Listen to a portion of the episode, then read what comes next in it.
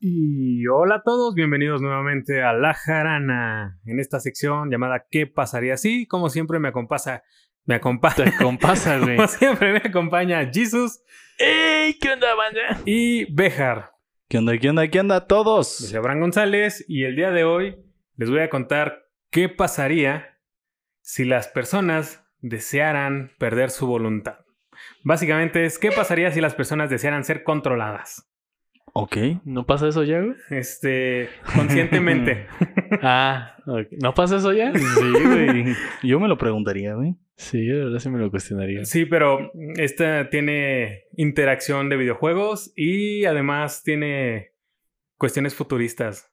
Ok. Oh, ok. Va a ser un capítulo de Black Mirror. Exacto. De hecho, sí puede ser un capítulo de Black Mirror. Ahí, Netflix. Ponte vergas. Ojalá, ojalá y nos diga, ah, pues mira, nos gustó su historia, este, háganme el guion. Y en corto, güey.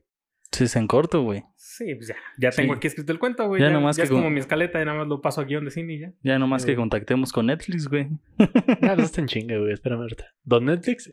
Don Hay, hay Netflix. alguien que conozca algún productor o algún asociado así de Netflix que diga, Otros días de pinches hambriados, güey. Por favor, necesitamos trabajo, güey. bueno, eso sí queda en mi caso, pero... Sí. Oh, Dios, no debía haber estudiado audiovisuales. No en estas condiciones. güey. Ahora me arrepiento. Pero bueno, ya esos arrepentimientos, pues, ya los pasaré en el futuro, ¿no? Cuando esté de vagabundo. ok. Sí, ¿no? Está bien. Adelante. Sigue con tu vida de vagabundo. Ok, entonces vamos con esto. ¿De qué pasaría si las personas desearan ser controladas? En el año de 1956, el inventor y cineasta Morton Hailing abriría las puertas a la modernidad digital, creando el primer aparato con posibilidades de inmersión llamado el Sensorama. Este aparato era una enorme caja que te envolvía la cabeza y te quedabas sentado en una silla con las mismas funciones de lo que es el cine 4DX. O sea, básicamente era una silla que también se movía, te vibraba y demás cosillas. Mm, rico. Dentro de la caja había una televisión que proyectaba imágenes 3D y contaba con un sistema de sonido envolvente para mejorar la inmersión. Fue uno de los primeros prototipos para lo que llamamos hoy en día cascos de realidad virtual. Ajá. Esta, para que se imaginen un poquito mejor, haz de cuenta que es como una caja enorme que tenía como una especie de tubo plegable que ponías arriba de tu cabeza Ok. para que no tuvieras este Contacto con el exterior. Ajá, contacto con el exterior. Y la silla, pues, si tú veías que te ibas a la derecha, la silla se ladeaba a la derecha y vibraba y demás cosillas.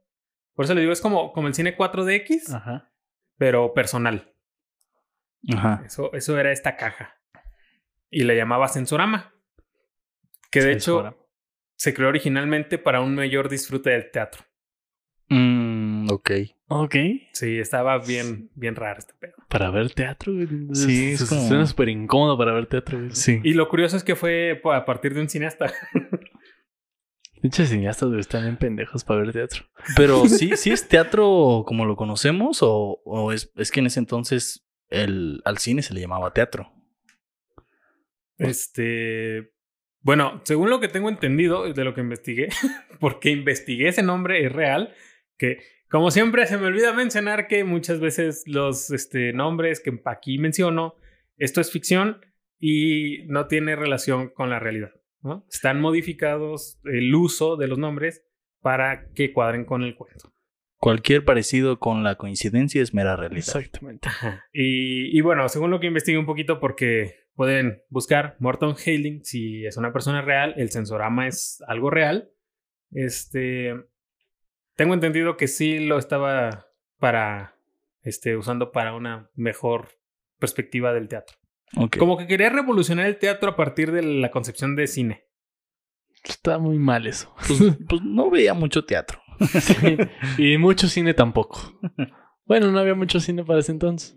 Eh, no, ya, ya había bastante. ¿En qué año estamos Estamos hablando? hablando del 56. Ah, no, sí, ya, no mames, ya este pendejo no veía nada, güey. Güey, qué pedo. No, sí, ya. Aparte, para ese año ya, ya existía el sonido binaural. Ajá. Entonces, este, ¿cómo se llamaba este argentino? que fue el que inventó el, el sonido binaural? No me que trabajó con Pink Floyd y. Y un chingo de cosas. güey. No me acuerdo, güey. Que, que esa es una anécdota muy curiosa. Nada más que no me acuerdo del nombre. Pero a ese güey lo llamaron para este, Pink Floyd. Ajá. Lo llamó para grabar. eh, El Dark Side, ¿no? Sí, Dark Side, el- ese disco. Y este güey se fue a trabajar con ellos. Por eso pues, quedó así como bien chingón el disco y todo. Pero si no se hubiera a trabajar con ellos, creo que hoy en día tendríamos un sistema de sonido diferente en el cine. Porque ese güey primero iba a, a instalar su sistema binaural en el cine. Bueno, pero pues así no puedo esperar, güey. Era Pink Floyd. Ah, sí, sí, sí. claro. O sea, ese discazo. Yo prefiero que el cine no exista, pero ese disco. Ah, chinga tu madre. o sea, también. sí. Que Sí. no existe el sonido binaural en el cine tal cual todavía. Ah, bueno. Digo, ahorita tenemos el Surround 5.5 y 5.1. 7.1. 7.1. Sí, ya, ya hay un 8.1, ¿no? Eh, no estoy seguro. Pero creo que sí. Creo que ya para sistemas Dolby, ¿no? Ajá, sí. Sí, entonces sí. Bueno, entonces después de toda esta introducción, Esto es todo charla de ingeniería en audio. ajá, de que, bueno, el sensorama y demás, no tiene nada que ver toda esta historia, pero, Pero está interesante. ajá. Ok, luego de la creación del sensorama, diversos personajes e instituciones de renombre dentro del mundo tecnológico, como el Instituto Tecnolo- de Tecnología de Massas- Massachusetts Massachusetts. Mas- Massachusetts. o Steve Mann, crearon sus propios diseños. Con diferentes nombres, pero cada vez se iban pareciendo más a lo que conocemos actualmente como gafas de realidad virtual. De hecho, el, el Instituto de Massachusetts lo que hizo fue crear un, ar- un, un arnés Ajá. de unos lentes que colgaban del techo, pero tenían que estar colgados por el peso. O sea, porque O sea, no una podían persona estar no los puestos podía soportar. Ah. Básicamente no te los ponías, más bien tú te acercabas a ellos Ajá. para tener la- la experiencia. Ok. Vale. Pero fue Sega en 1982. Sega, quien- la compañía. Sí, Sí, sí, la marca, sí. Quien marcaría el rumbo que cambiaría todo el mundo y el de los seres humanos. El Sub Rock 3D fue la primera máquina con ambiciones de poder interactuar de forma real, entre comillas, dentro de un mundo virtual. Estos avances tecnológicos llamaron tanto la atención que incluso la NASA en esos momentos intentó crear sus propias máquinas de inmersión digital a través del uso de pantallas de cristal líquido, LEDs y efectos ópticos que les permitiera tener mayor sensación. Chale, güey, a este punto ya me perdí. Ya no sé si es ficción o realidad, güey. Mira, te voy a dar un tip. Todo lo que te estoy contando ahorita es historia real. Ok. Y a partir de la historia real, eh, en cierto punto creo que vas a entender en dónde empieza la ficción. Pero todo esto que te estoy contando es real. Muy bien. Es que no mames, está bien cabrón ese pedo. O sea, güey, si esa tecnología ya se desarrollaba en los años 50, 60. Como, güey, ¿tú qué chingados tenemos ahorita? No tenemos nada.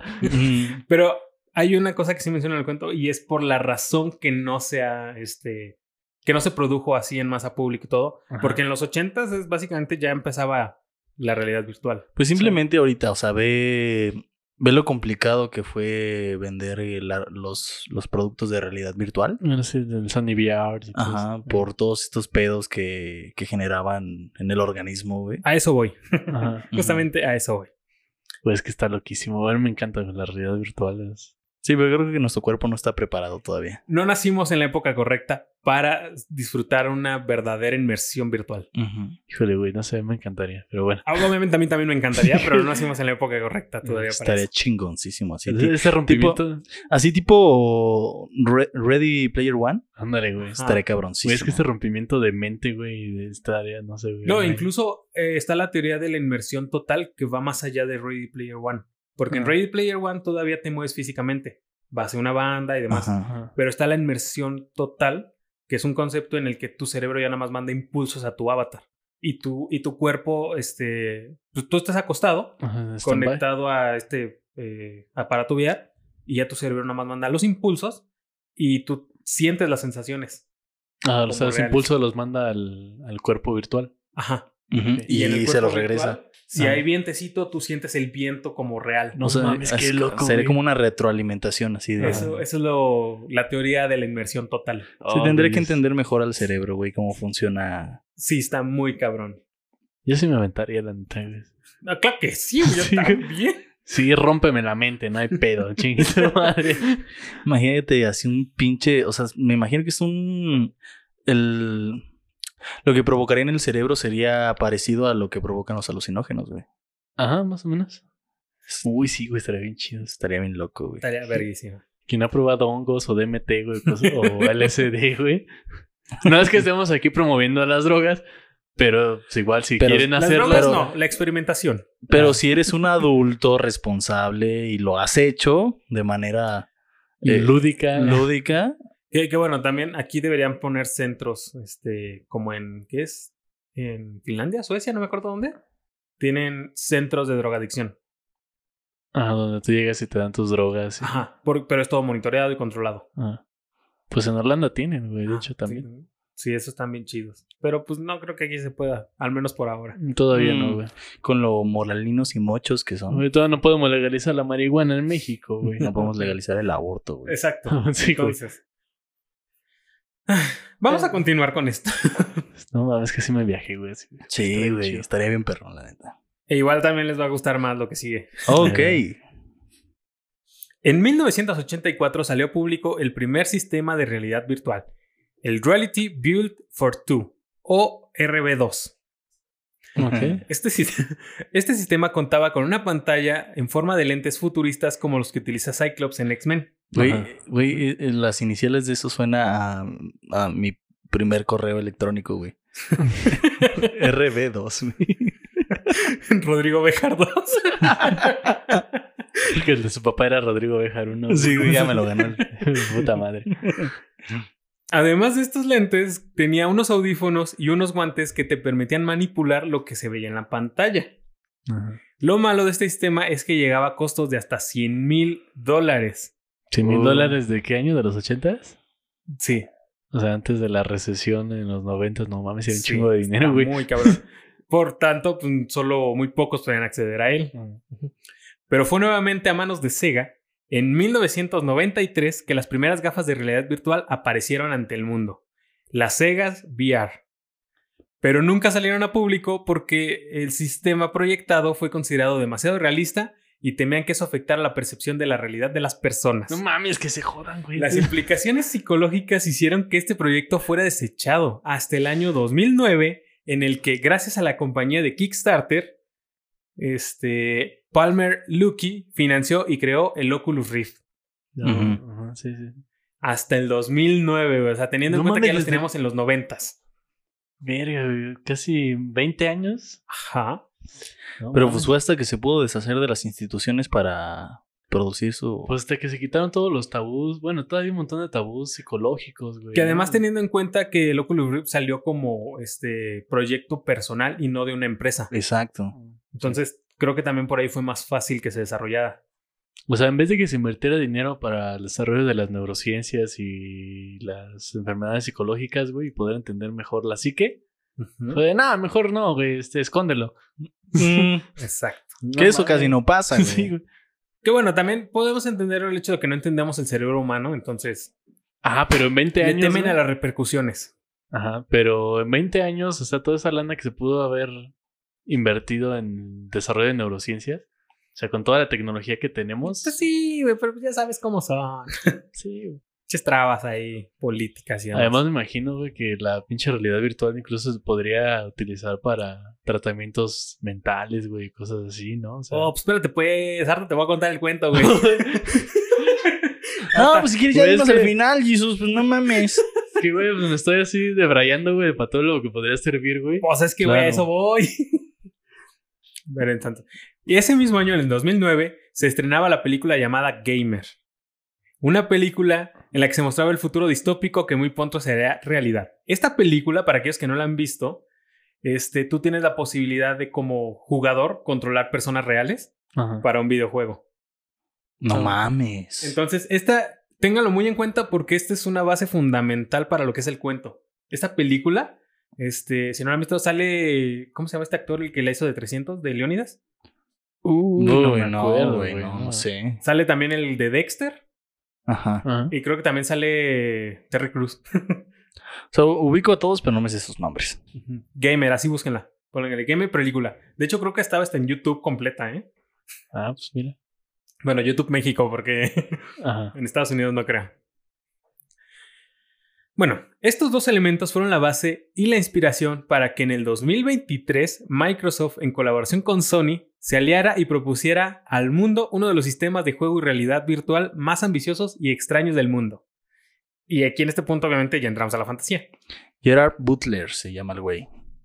Y Michael C. Hall es el que hace a Dexter. Pero sí, creo que aquí se entiende, ¿no? Ya entramos ahora sí bien de lleno al cuento, ya pasamos la historia, porque ya estamos hablando de 2023 y también no llegamos. Ah, ¿no? Entonces Microsoft y Sony se aliaron y propusieron un sistema de juegos de realidad virtual. Ajá. Este, una plataforma. Microsoft y Sony, güey. Sí, güey. Hasta ahorita me cayó el 20 así de, ay, cabrón. Sí, güey. Se aliaron, güey. No sé ya. Una plataforma llamada RPS I Am a Other. I am other. No, I Am Other. I am other. Ah, Ah, Sí. ok. Ajá. Es que como le puse contracción lo iba a decir normal y se me fue el pedo. Ah. No, es I Am Other. Ujú. Siendo las siglas RPS por Real Person Simulator. Ok. O en español, simulador de persona real. Ajá. Este juego plataforma te permitía dos tipos de, modalidad para jugarlo. En uno de ellos, si tenías. Se está si- colando un pinche bebé que está gritando aquí en la casa de uno, ¿no? es una cabra, güey. Sí, yo también pensé que era una cabra, güey. Yo solo escucho gritos, güey. Ok. Este juego plataforma te permitía dos tipos de modalidad. Uno de ellos, si tenías suficiente dinero, podías controlar a otra persona. Y si no contabas con el dinero para controlar a alguien más, e incluso querías ganar algo de dinero, podías dejar que te controlara alguna persona que había pagado por ello. No mames, güey. A saber cuál era el objetivo del juego, güey. Este. Ahora como un gran tefauto así sin O seguir la historia, güey. No, el- el o un de- Sims así de Sí. prostitución. Es que a eso iba. Ahora te voy a explicar más o menos cómo es el juego, pero en realidad sí es como un Sims en el que tú controlas un cuerpo real. Ah. Y eso es lo llamativo del juego. Que puedes controlar un cuerpo real. Güey, a mí me daría un chingo de miedo darle el control de mi vida a alguien. Pero hay restricciones y demás. Obviamente estaba limitado. ¿no? Ajá. Ok. No sé, aún así es. Pero, Sí, pero sí, eso, sí. es que eso vamos, eso vamos. O sea, Se están sí, adelantando sí. muchísimo. Si ya siento que yo la estoy cagando, güey, alguien que le vale verga lo que sea que me pase, güey. ah, pero, pero es que ten en cuenta que también es un entorno controlado y este. ¿Cómo se llama? De. Como si fuera una reserva. O sea, nada más es un espacio limitado. Ajá. O sea, no, no, no me va a controlar en mi vida diaria. No. Ah, ok. Nada más en ese espacio. en la plataforma del juego. Ah, ok. Exacto. Ah, Imagínate que tienes eh, Disneylandia y esa es toda tu plataforma del juego. ok. Bueno, sí. Puedo. Disneylandia con Shooter. Sí. Por eso, por eso les decía, por eso les decía que esta película de Gamer es este eh, es fundamental para entender esta idea, porque ahí se muestra cómo, cómo es este juego. Yo no lo he visto, pero seguramente para cuando salga este podcast, este episodio, ya lo habré visto. Ok. Entonces, el sistema de control se haría mediante una especie de Google Glass que le permitiría a la persona controlada saber las acciones indicadas por el controlador. Ujú. Ok.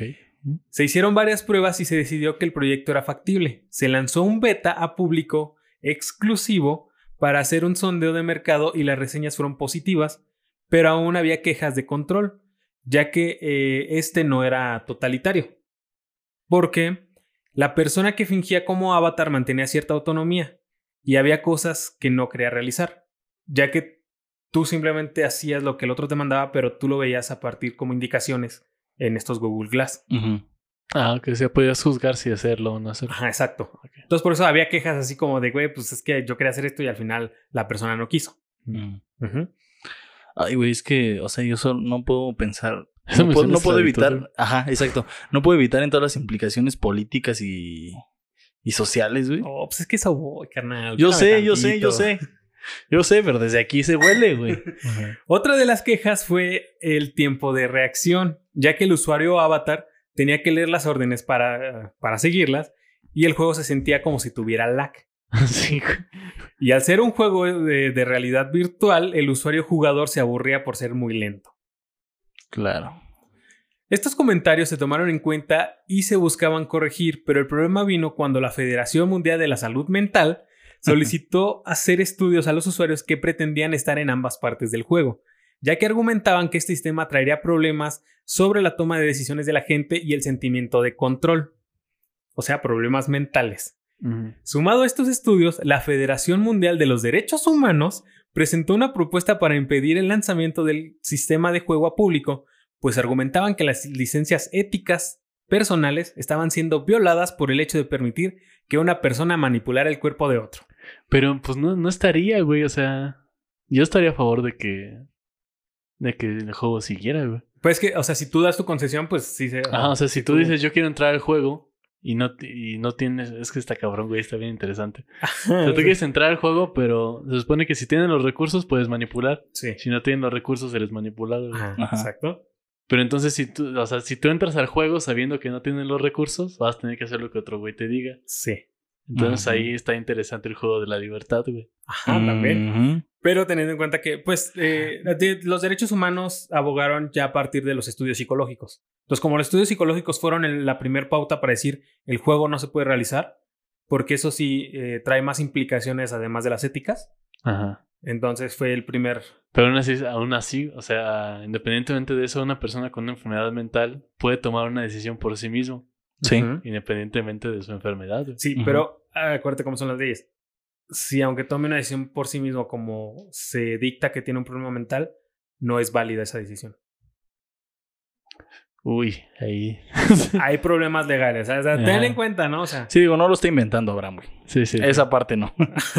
O sea, todo, todo esto de. Creo que, bueno, un poquito de lo que hemos visto a la hora de que escribo los qué pasaría así, es que sí tomo elementos, muchísimos elementos reales Ajá, sí, sí. y simplemente los transformo para hacer un cuento. Entonces, quieras o no, la mayoría de lo que tengo aquí son cuestiones que sí suceden. Ah, Mira, de todos los que pasaría así que nos has contado, güey. Este es el que hasta ahora me parece el que daría mucho juego a. a un guion, güey. A Black Mirror, güey. Si es que está bien, cabrón. O sea, pienso en todas las implicaciones que tiene, güey, y verga, güey.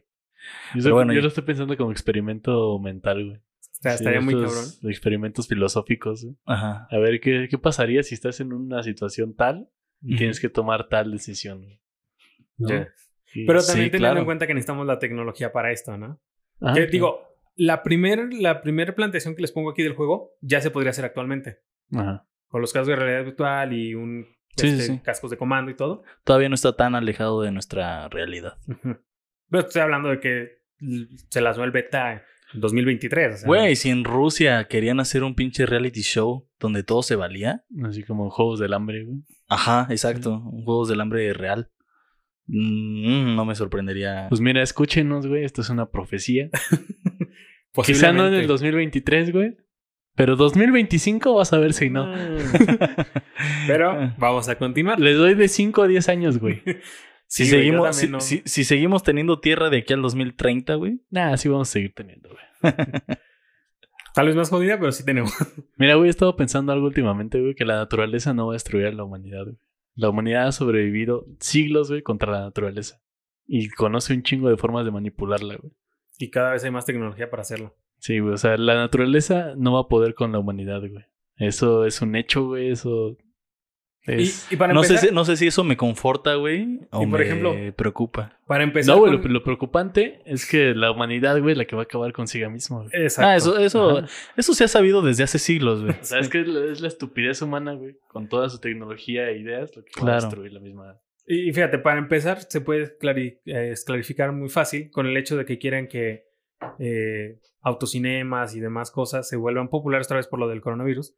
Y este, güey, si harta bajó un chingo la contaminación, si todo lo quieres hacer a partir del carro, va a valer madre, se va a disparar todo muy cabrón y Exacto. peor. Sí, güey. Eh, Y más si tu estúpido presidente quiere hacer refinerías en tu pinche país. no Y hacer un tren que se chingue la selva. Sí, güey. exacto. repito, repito lo que dije en la segunda parte de, de, de lo de demonología, lo del episodio pasado. Odio a las personas y amo a las personas. sí, güey. O sea, odio a la humanidad, pero al mismo tiempo la amo. güey. De hecho, creo que estás viajando en el tiempo. ah, no, no, no, espérate, sí. Olvida eso. Ok. Ok, Pero estamos viajando en el tiempo con el cuento. Sí. muy bien. Entonces vamos a continuar antes de que nos, votamos, nos, nos pongamos aquí a politizar más. Y nos pongamos existenciales, Sí, no mames. Sí, a pinche Blade Runner, güey. Ok, entonces todos estos problemas hicieron que Microsoft y Sony desistieran con el proyecto y lo archivaran. Por lo que el juego I Am Other tardaría al menos 30 años en volver a ver la luz. En el año del 2050, el nuevo CEO de Microsoft decidió relanzar I Am Other al público. En esta ocasión se les permitió a las empresas sacar el juego a público con la condición de que implementaran un monitoreo psicológico constante de los participantes. Además, se llegó al acuerdo de que las valoraciones éticas serían omitidas si las personas accedían voluntariamente a ser controlados. Que, güey, para el 2050 no me imagino en qué generación de consolas vamos, güey. O sea, Microsoft se, se clavó en esto y ya dejó de trabajar en, en Xbox. Yo siento que no va a haber consolas, Sí, ¿verdad? Es- creo que, de hecho, incluso desde ahorita se puede ver que va para allá. Ajá, o sea, ya. Si, si ves las características que va a tener PlayStation 5, Ujú. dices, güey, es que ¿qué más puedes hacer, güey? O sí, tienes razón. ya, ya los videojuegos van a tener que pasar a otra cosa, güey. Sí, sí, sí, es cierto. Además de esto, se buscó corregir el tiempo de respuesta de los, avat- eh, de los avatares persona, que así les voy a mencionar, y por ello se puso en marcha la nueva era de inmersión virtual. La tecnología de inmersión virtual total ya estaba disponible en el mercado desde hace varios años, pero el hecho de poder controlar un avatar animado no causaba la misma emoción que poder controlar un cuerpo real.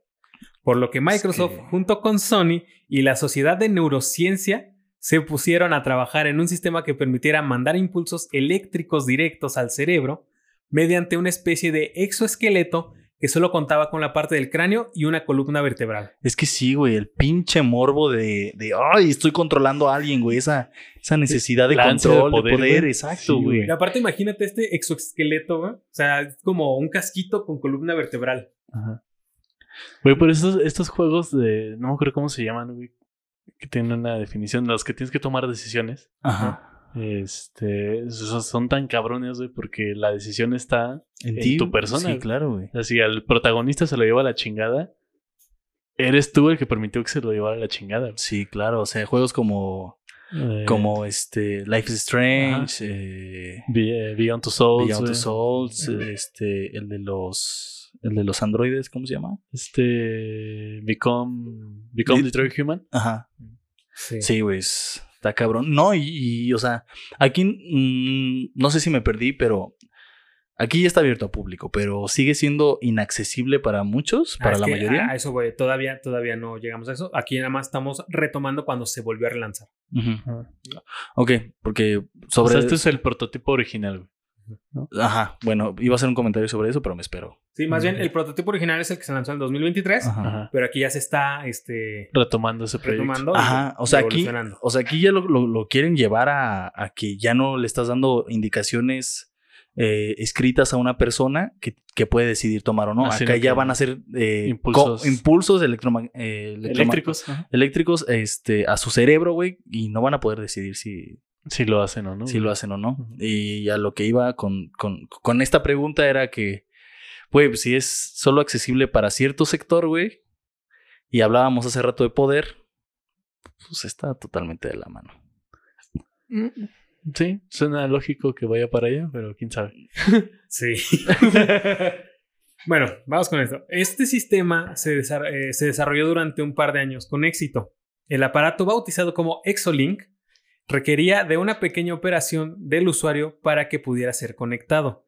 Esta operación consistía en realizar dos pequeñas incisiones en los laterales de la cabeza por arriba de las orejas y otra incisión en la nuca. En estas Ajá. incisiones se instalaría una conexión que llegaba al cerebro y en la cual se podía conectar el Exolink como si fuera un puerto USB. Estaba pensando en qué partes del cerebro se encuentran ahí, güey. No me acuerdo. Pues aquí en la nuca tenemos el el- cerebelo El cerebro. ajá. y aquí arriba del- de las orejas pues tenemos este pues ya el cráneo y el cerebro, ¿no? Los laterales del cerebro. Ajá, pero Son hay unas zonas, las zonas específicas que están acá, no me acuerdo cómo se llama. Son los... ay, no me acuerdo. Sí, ahí les fallo, güey. No soy experto en Yo este, una vez- cerebro humano ni neurociencia ni nada. Yo, bueno. yo hace como dos años tuve que hacer así un trabajo sobre, Las partes del cerebro. sobre las partes del cerebro, no me acuerdo por qué. Pero, ay, sí, tengo el nombre aquí en la Ah, punta de la Además, tengan en cuenta esto, la operación sola- solamente era para conectarlo. O sea, entonces eh, las instalaciones que te hacían dentro del cerebro podían abarcar varias partes. Ah, ok. O sea, lo- los cablecitos, digamos que llegaban a, vari- a varias partes de tu cerebro, pero solamente tenías esos tres orificios para conectar el exoesqueleto. Entonces, eh, Esta operación y las señales eléctricas enviadas por el Exolink no eran dañinas para el usuario y contaban con un sistema de seguridad que se desconectaba y apagaba el Exolink eh, en caso de algún fallo o sobrecarga. Esto era posible medirlo por un sistema de monitoreo interno y remoto en el Exolink. Además, estas sobrecargas se daban por eh, cargas de presión. Si tú obligabas a una persona a hacer este, una acción que no quería, se podría sobrecargar. Porque, digamos, la persona sigue siendo consciente de, que la están controlando. Hasta pudiera rechazar el impulso. Sí, pues se cancela el, o más bien se satura, se... Habrá como dos señales opuestas. Ajá, en términos eléctricos hay una saturación del circuito, güey. Claro. Se sobrecarga. Y por eso se, se apaga, digamos, el examen. Por eso, eh, digamos que sí había muchísimas reglas para saber qué se puede hacer y qué no. I Am Other se volvió un éxito mundial. Miles de usuarios preferían la emoción de controlar un cuerpo real, que ya estaba abierto a público general porque los gastos ya no eran tan excesivos. Y a su vez, muchos querían la emoción de ser controlados. I Am Other era un simulador estilo Sims, pero luego se expandió a otros tipos de juegos y géneros como eh, acción, fantasía, puzzles y etc. sea, imagínate, puedas. Quiero pensar que los shooters, güey, eran con gocha o una cosa así, güey. Este, sí, sí, sí, no. Ah, no este, había balas de verdad, güey. No, no había balas de verdad. Sí, no. Este, en, en, la película Gamer también tratan eso de los shooters, pero con condenados a muerte. Oh, que. Que. O sea, yo me imagino que no es para... amable, güey. No. No, yo sé que no es más amable, pero. yo, yo, me imagino, para, o sea, que para este punto ya debería haber así como. Como un sistema que te pues sí, como el de Ready Player One, güey, que no, no te tienen que disparar tal cual, sino te, te disparan y... Sí, pues ten en cuenta que los capta, ¿no? El, la realidad virtual. Ajá. Entonces no, no había balas reales. Ah, más como un láser o una detección a distancia, una cosa así. Sí, nada más que mande el impulso y... Sí, sí. Gracias a esto, una nueva rama de la neurociencia se desarrolló solo para el conocimiento de los exolinks y se creó una especialización en las universidades para el conocimiento y operación de los exolinks. O sea, la medicina este, creó una nueva rama de estudio. Sí, sí, sí. Sí lo veo factible. La demanda de los juegos fue subiendo al grado de que ya no había abasto de gente. Las ciencias neurogamers, güey. No sí, güey. Otro México, güey. Otro México. Otro, otro mundo, güey. Estamos en el futuro. La demanda de los juegos fue subiendo al grado de que ya no había abasto de gente que pagara por controlar a alguien. Pero a su vez la gente quería la emoción de ser controlada, por lo que Microsoft eh, fundó la Professional Exolink Advance, una subcompañía dedicada a contratar gente para hacer la función de usuario jugador. Y ahora la gente que quería ser usuario avatar pagaba una pequeña cuota para contratar a alguien que los controlara. Eso, eso suena tan fetichista, güey. es así como de cuando pagas para que te peguen, güey. No sé, una cosa así, güey. Para que te traten como perro, güey. Ajá, o sea, toda esta banda como sadomasoquista, güey. Este pedo, ¿no? Verga, güey. Aquellos que querían ser usuarios avatar, pero contaban eh, con, pero no contaban con mucho efectivo para poder experimentar el ser controlados, podían acceder a un registro en línea eh, para ser voluntarios para que los estudiantes becarios hicieran sus prácticas y residencias. Tomar bichos becarios. El éxito eh, de los Exolink. Entonces los becarios tomaron la compañía y valió verga todo. Ah, y se pone peor. El éxito de los Exolink dentro de los videojuegos hizo que mucha gente quisiera expandirlo a otros ámbitos como el uso de trabajo, eh, el uso en trabajos pesados, de carga y otros estilos, pero el Exolink solo trabajaba con la fuerza física del usuario, por lo que al hacer una tarea más allá de la condición de la persona que tenía el Exolink, su cuerpo sufría repercusiones desde pequeñas torceduras hasta desgarres de músculos por el exceso de presión. Ok, o sea, por ejemplo, para excavar o construir algo, Utilizaban el Exolink para manipular a los excavadores. Sí, digamos como, eh, como era un exoesqueleto, pensaban utilizarlo como un soporte de, asistencia para hacer trabajo físico. Ah, Pero el, el, Exolink no funcionaba de esa manera. Mm. Solo funcionaba de manera que, este, o sea, con la fuerza física de la persona que lo tenía puesto. Lo que pasaba con el Exolink y por lo cual querían implementarlo ahí es que si alguien eh, sentía que le pesaba mucho o que dudaba de hacer algo o que era nuevo, este, alguien más lo controlaba y podía hacerlo con su fuerza física, pero lo sobresaturaban porque pensaban que este exoesqueleto les ayudaba también con... O sea, no era la armadura de Iron Man, güey. Entonces, como nada más eran mensajes al cerebro, este, si no tenías la fuerza suficiente para hacer una tarea, pues no, no le vas a hacer. Sí, claro. Ok. En donde el Exolink sí tuvo un gran éxito, al igual que en los videojuegos, fue en el campo de la medicina, específicamente en el campo de rehabilitación mental, ya que los Exolink fueron implementados en un programa llamado Sistema de Asistencia de Vía Remota. Ahí está, perro. Ahí está, güey. En el que personas que no pudieran caminar, aquellos a las que les faltara alguna extremidad o tuvieran alguna enfermedad en los huesos o cerebral, podían convertirse en usuarios eh, controladores. O sea, primero los este, inválidos, personas que les faltaran partes del cuerpo o alguna motricidad. Ah, pero eso no es enfermedad mental, güey. Este, perdón, es que me confundí. Ah, es que hay una parte en la que es para ayuda de control mental este, en la que... Control motriz más bien, ¿no? Tú estimulas los cerebros de la gente y demás, todo eso. Y aquellos, eh, es que ese era nada más un... Es que lo leí todo corrido, ah, perdón. Eh, esa nada más era una partecita. Ahí sí tuvo implementaciones buenas. Y luego se vino esta otra parte donde las personas que no podían caminar, o sea, inválidos, que les faltaba alguna extremidad, que tenían problemas en los huesos o demás, que no les permitía hacer actividades físicas, podían convertirse en usuarios controladores.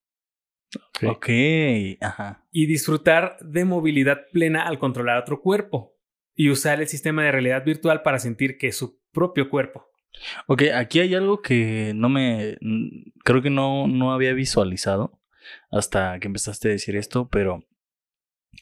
Ok, eh, el, el, avatar mm, ve todo desde, desde, su perspectiva y es controlado con este exoesqueleto.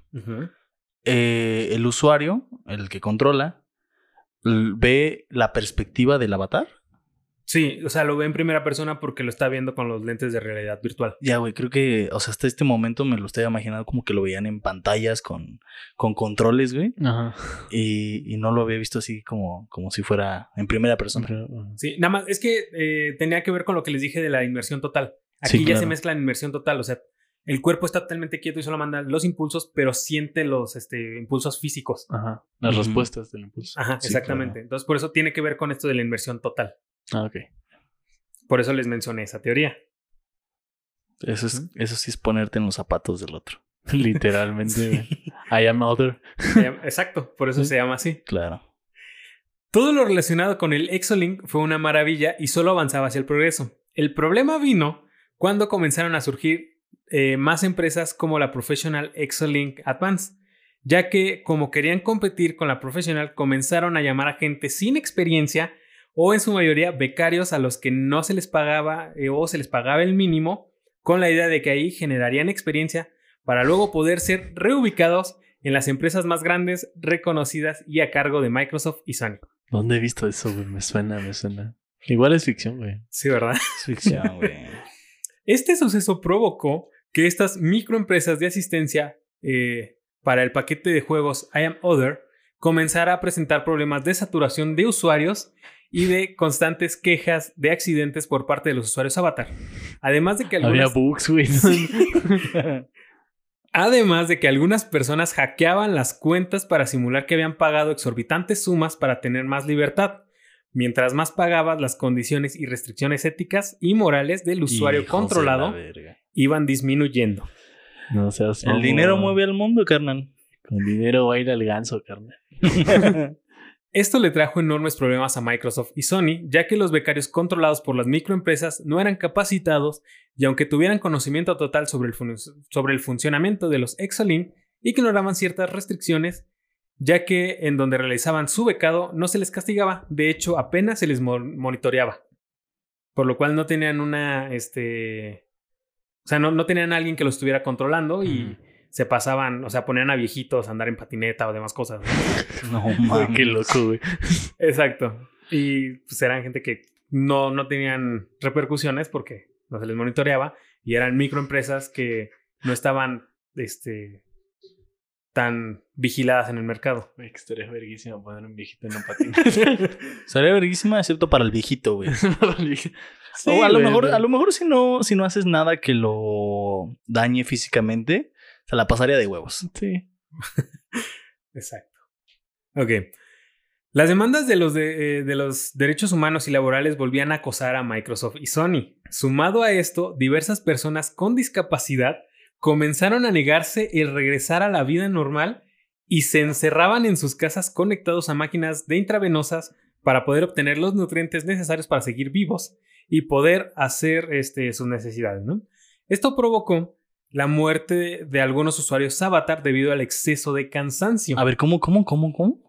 O sea que la, la gente que, que no tenía condiciones este, normales, güey, físicamente. Entre para- comillas. Entre comillas, güey, para andar en el mundo. O sea, que tenían alguna discapacidad, se quedaron en sus casas. Y entonces ya ellos recibían la alimentación y las ondas para de- desechar, eh, defecar y orinar y ese pedo. O sea, tipo, tipo San Junípero de Black Mirror. Ajá. Y lo que pasaba es que esta gente que no se podía desconectar de los Exolink es porque tenían Exolink hackeados. Ok. Entonces lo que Ajá. pasaba es que estos usuarios se morían de cansancio extremo. Por andar en chinga todo el día. Ajá, porque la gente que se la pasaba dormida en su casa, como el cuerpo está en un estado de reposo, no necesitaba dormir tanto. Entonces tenían menos este, momentos de pausas. Y por lo cual, este, en esta situación, la persona solo tenía que dormir unas dos horas al día. Porque su cuerpo estaba en constante reposo. O sea, cuando dormía el manipulador, el Ajá. manipulado también se dormía. Sí, Ajá. Ah, exactamente. Y entonces, estaría loquísimo, güey, que también recibiera los impulsos de los sueños, güey, que nunca durmiera. no, eso estaría verguísimo. ¿eh? No mames. Entonces, justamente, pues muchas personas que tenían los Exolink puestos, pero como estaban hackeados, este, no, el sistema de sobrecarga y demás no funcionaba. Por lo cual no podían desconectarse. Ah, es que pinche Microsoft, güey. Es 2050 y no puedes mejorar tu sistema de seguridad. No mames. Es Microsoft. Exacto. Entonces, por eso, pues, te... estos, pues, se, se morían, ¿no? Ajá. Y además de todo, había Exolinks hackeados y reprogramados que se vendían a las personas con suficiente dinero. Los usuarios Avatar no tenían la posibilidad de descansar y el Exolink no se desconectaba hasta que el cuerpo este, que lo carga falleciera. No mames. Cuando ya no tenía dónde sus impulsos llegaran, hasta entonces se desconectaba porque no recibía señal de vuelta. Claro. Verga, güey. Es que, neta, me, me es muy preocupante por lo realista que es el Siento que en este cuento los puse en un pedo moral muy cabrón. Deja tú lo moral, güey, lo ético, güey. O sea, Sí. este, este pedo de que mientras más dinero inviertas, menos ética necesitas, güey. O sea, menos condiciones éticas vas a tener, güey. Pues es que son las restricciones del programa, güey. O sea, es, no es como. Eh, si digamos que Dios, güey, en dado caso de que exista fuera el jugador, y entonces entre más tú le inviertes, o sea, es como si tuvieras una membresía en la vida. Ajá. Y entonces entre más tú inviertas en, en- en esa membresía de la vida, eh, más posibilidades se te abren. Y entre menos inviertas, más restricciones tienes. Ajá, pero estamos hablando de otro ser vivo, güey. Ajá, pero piénsalo en términos del mercado, que supongo que es la propuesta que se está haciendo desde el videojuego. güey. Sí, exactamente. Porque además de todo, no lo había mencionado, pero hay un este, contrato. Ajá. Por eso las personas que accedían a ser controladas sabían de estas cláusulas Claro, yo sé. que mientras más les pagaran, porque había gente que incluso entraba para ganar dinero para su familia. O, O sea, sea, es que ahí sí está cabrón, güey, la gente- condición social, güey. Había gente Es que que es entraba eso, simplemente por el hecho de decir, yo como persona voy a perder mi autonomía y quizás me muera jugando, en- o sea, siendo controlado. Pero la lana que voy Pero- a recibir. Todo el dinero que voy a recibir va a caer en mi familia. Y aparte eran pagos este, de Es cada cierto tiempo. Es digo que lo, lo que me preocupa es lo realista que es ese hijo. Verga, güey. Escúchenlo bien, güey. Es una profecía esto, güey. O un capítulo de Black Mirror. En unos 10 años este programa nos lo van a bajar, güey, porque... O nos, o- o nos van a decir, nos van a recordar como los güeyes que lo dijeron. Ajá, sí. ¿Se acuerdan de esos pendejos de la jarana, güey, que dijeron esto? Pues que chinguen a su madre. ¡Ah, pues a la verga! Porque ¿sabes qué es lo peor de todo? Siento que cuando sacas este tipo de cosas hay gente que lo puede escuchar y diga, ¿sabes qué? Lo voy a hacer. No. que lo escuche algún, algún ingeniero en Google y diga, ¿por qué no? No, güey, yo, yo estoy seguro que ya hay gente pensando en Sí, hacer si esta alguien clase lo de hace y lo cosas. saca, güey, sí trato de, de ¿cómo se llama? De, Cobrar derechos, güey. sí, de cobrar derechos por, Derechos por la idea. intelectuales, güey. Ajá. Yo creo que ya hay gente pensando en hacer esto, güey, nada más que todavía no llegue el tiempo, güey. Sí, pero este ya va a salir a público y va a haber registros de eso, entonces por lo cual sí podría decir que es mi idea primero. Ya, síguele, güey. Sí, que Bejar ya está sufriendo, güey. Ya, ya sé, güey. No, no estoy sufriendo. Este. Ah, So- sí, pues no se desconectaba hasta fallecer. Esto causó muchos problemas y se tomó la decisión de sacar por completo los Exolink del mercado y enfocarse solo en la realidad virtual de inmersión total. ¿Mm? En un tiempo sorprendente, casi todos los Exolinks fueron sacados del mercado y se recuperaron casi todos los que habían sido comprados, excepto por aquellos que se habían enclaustrado en sus casas y no pretendían dejar su ahora libertad virtual. Pero pues esa es propiedad privada, güey. O sea, la máquina, el Exolink, Ajá. al Pero- ser parte de una compañía, es propiedad de la compañía. Sí, pero te argumentaban que tú ya habías pagado por ese producto, Ah, ok. pero se estaban haciendo reembolsos. O sea, ¿pagabas por el, por el aparato o pagabas por el servicio? ¿O por los dos? Es que tú te volvías dueño del aparato, Ajá. Ah, Del bueno, ya con eso valió madres. o sea, del no aparato virtual, Ajá. Porque incluso había una selección de personas. O sea, tú tenías un catálogo y tú podías seleccionar a la persona que quisieras. Que también ahí hay un pedo, güey. O sea, ¿qué pasa si se, des- si se cae el sistema?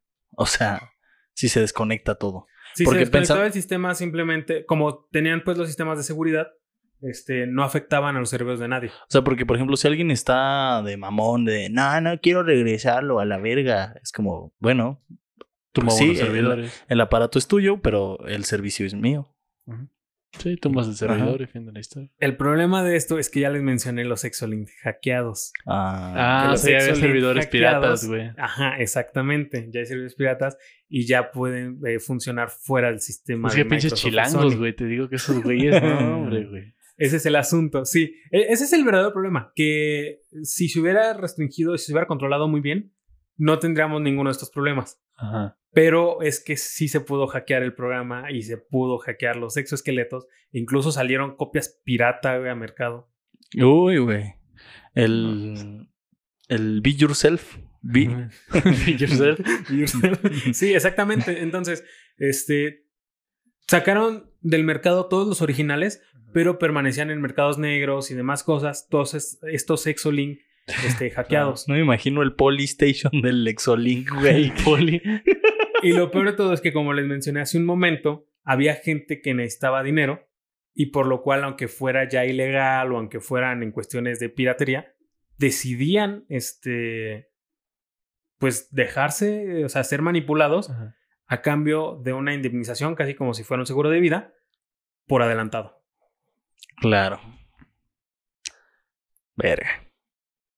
O sea, te, mm, te pago lo que te pueda llegar a pasar. Exactamente.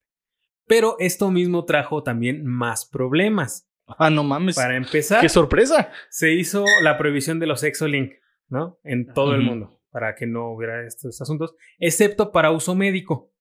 Pero para uso médico ya estaban mucho más controlados y las personas que los utilizaban en, en cuestión de servicio médico eran monitoreados por un enfermero o enfermera Ujú. para que no llegaran a pasar las mismas circunstancias que pasó con los, este, con los anteriores personas que se apoderaban de otro cuerpo.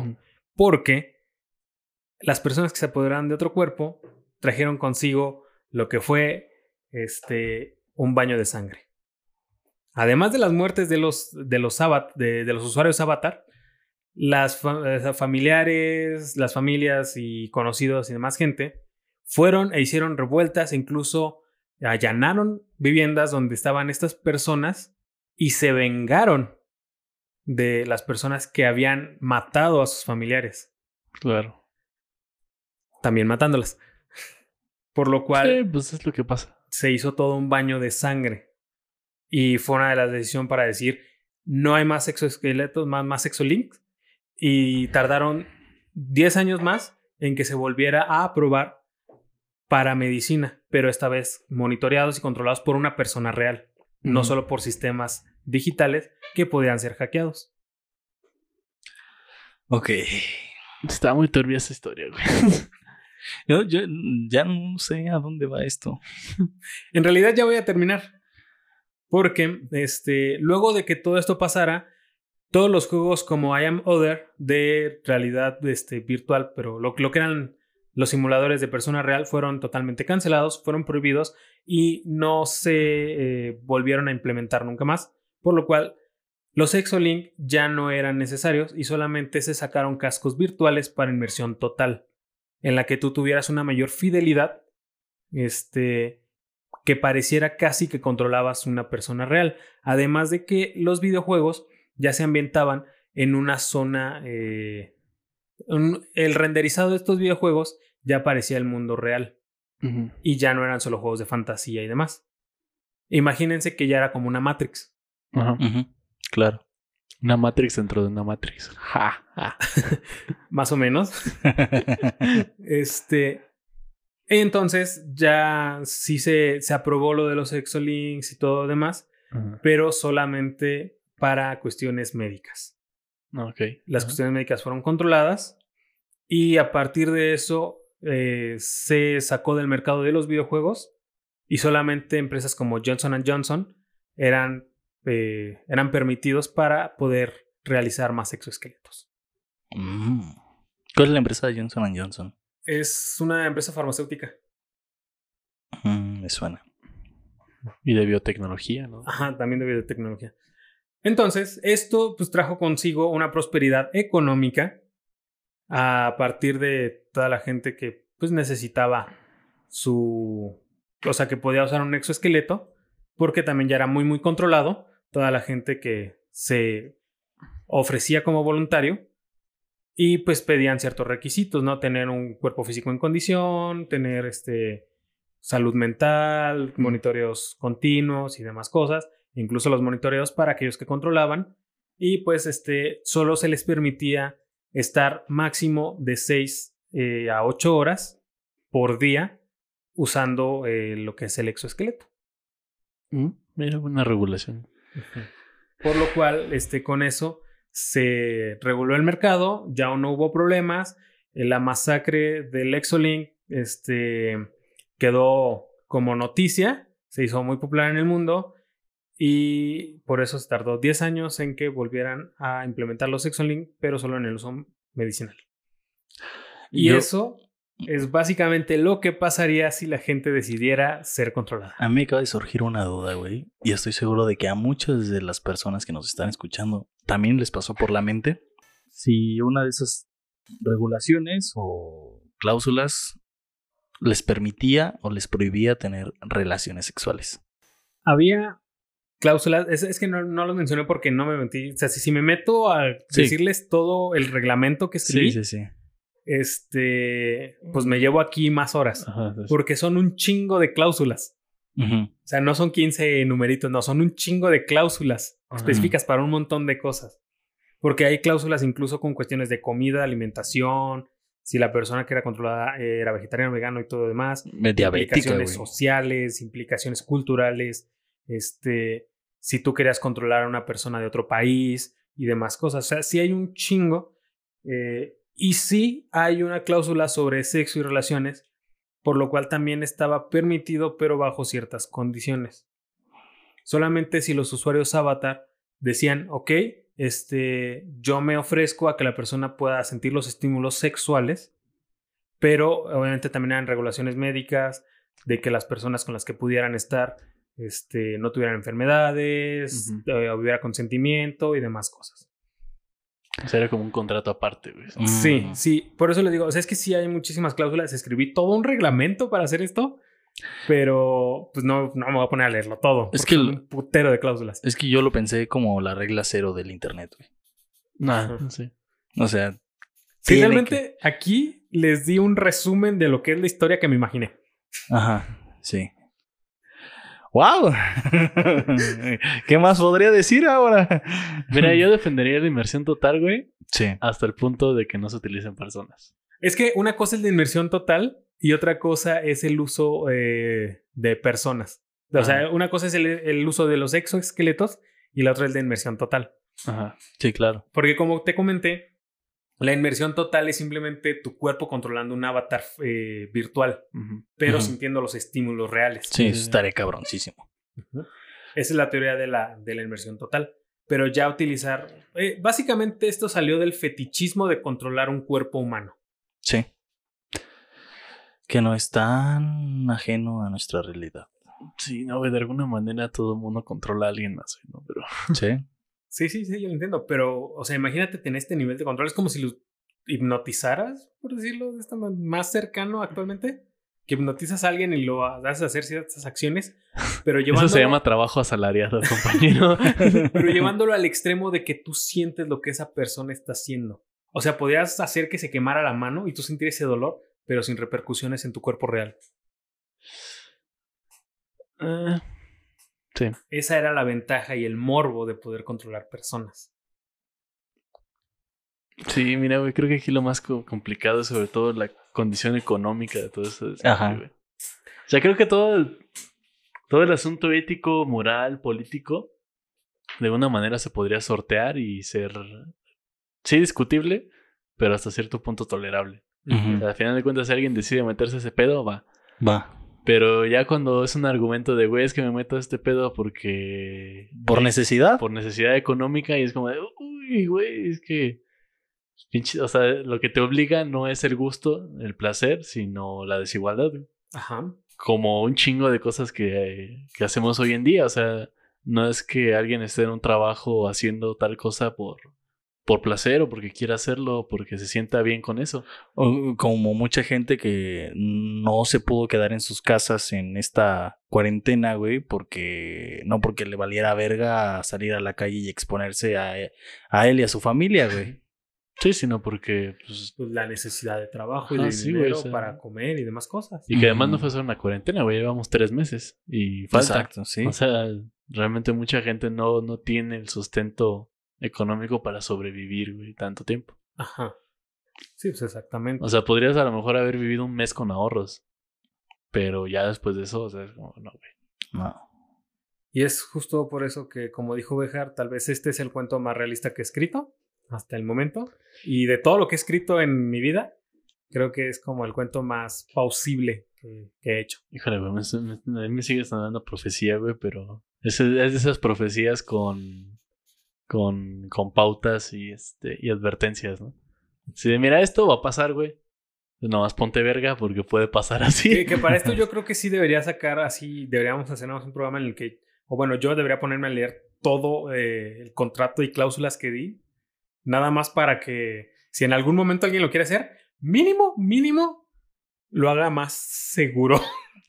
Aunque igual se la pasen por un tubo, ¿no? Y si no lo hacen, tenerlo de referente para exigir que sea más seguro. Ajá. Sube un PDF, güey. para- Sí, yo, yo creo que sí, ¿eh? Sí, sí. Yo creo que sí Ahí lo compartimos estaría, para, estaría bueno subirlo. para quien le interese, va a estar ahí. Contrato y manual del Exolink. Ok. Sí, sí. Va a estar. Oh, qué chido, güey. Pero espérate, que como no he escrito bien el manual, me voy a tardar un rato más en subirlo. Eh, tú tárdate. Ah, tú tárdate, güey. Ya ahí les avisaremos en algún momento cuando esté publicado. De- o bueno, mejor no les avisamos. Cuando tengamos el prototipo del Exolink, los que quieran probar. Me- Ah, me- igual mejor- y sí me tardo un, un buen rato porque voy a ver pautas y demás que a lo mejor escribí de rápido y que sí sean necesarias. ¿Sabes, ¿Sabes qué me parece? Que, que mejor no les avisamos. Mejor síganos ahí en las redes sociales. Y ya cuando esté. Y cuando esté, les va a aparecer. Sí, ¿verdad? No sé por qué siento que voy a escribir un librote, güey, nomás de esta cosa. Te es creo capaz, güey. La verdad es que sí. güey, pues es una novela, güey. La premisa es muy chingón.